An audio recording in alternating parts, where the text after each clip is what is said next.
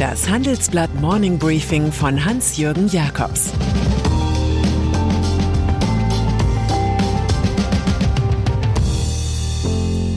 Guten Morgen allerseits. Heute ist Donnerstag, der 18. August. Und das sind unsere Themen. Pausenzeichen, als der Bundeskanzler stumm blieb. Startzeichen, als Ökonomen dem Finanzminister halfen. Alarmzeichen, als Putin die Atomländer abhängig machte. Nach einer kurzen Unterbrechung geht es gleich weiter. Bleiben Sie dran. Sie leben Fairness, Kultur und Werte? Zeigen Sie Ihr Engagement als Arbeitgeber und werden Sie Teil der Fair Company Initiative. Mit der Fair Company Initiative zeichnet das Handelsblatt Unternehmen aus, die insbesondere Berufseinsteigern und Young Professionals ein faires, attraktives Arbeitsumfeld bieten.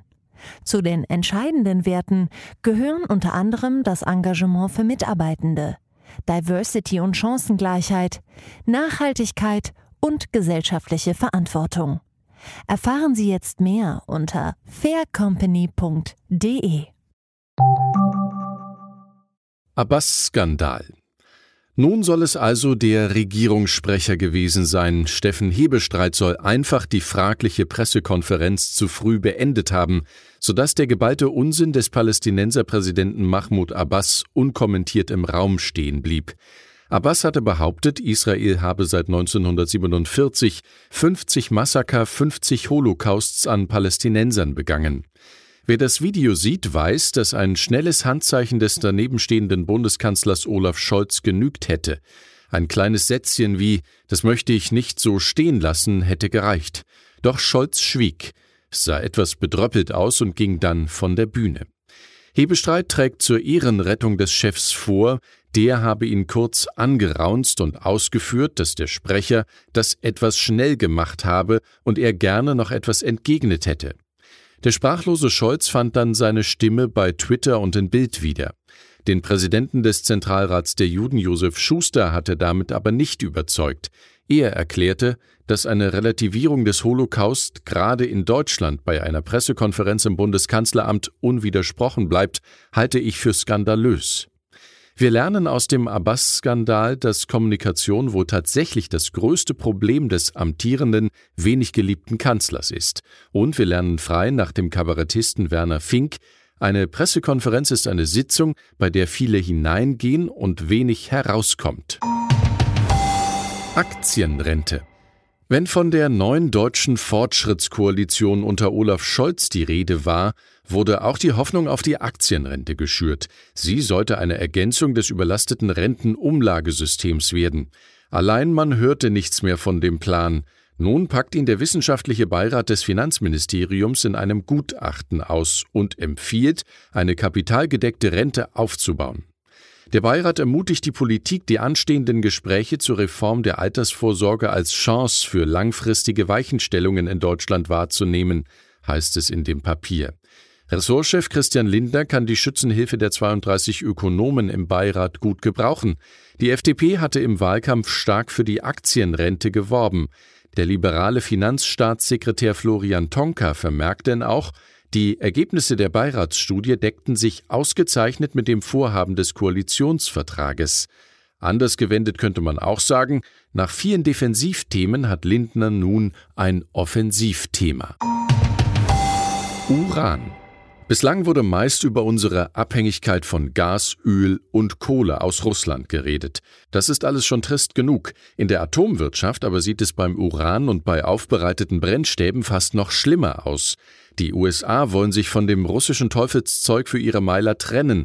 Allerdings werden die speziellen Uranstäbe, die die neue Generation von Nuklearreaktoren braucht, ausschließlich in Wladimir Putins Reich des Bösen hergestellt. Putin erpresst die Welt mit seinen Staatsmonopolen. Der Kreml registriert freudig, dass Rosatom inzwischen fast die Hälfte der globalen Kapazitäten für die Anreicherung von Uran kontrolliert. Die USA wollen jetzt eine eigene Uranstrategie entwickeln, doch die kommt 20 Jahre zu spät.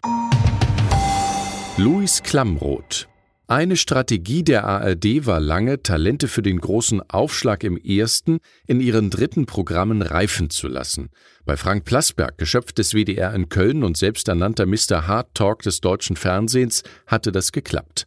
Bald schon aber macht der 65-Jährige in seiner Talkshow Hart aber fair nach 22 Jahren und fast 750 Sendungen Platz für einen wesentlich jüngeren Nachfrager und Nachfolger, Luis Klamroth, 32 Jahre alt.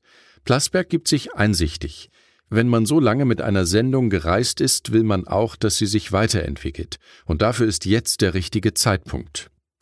Talkerbe Klammroth war bisher bei NTV im Talkformat Klammroths Konter zu erleben.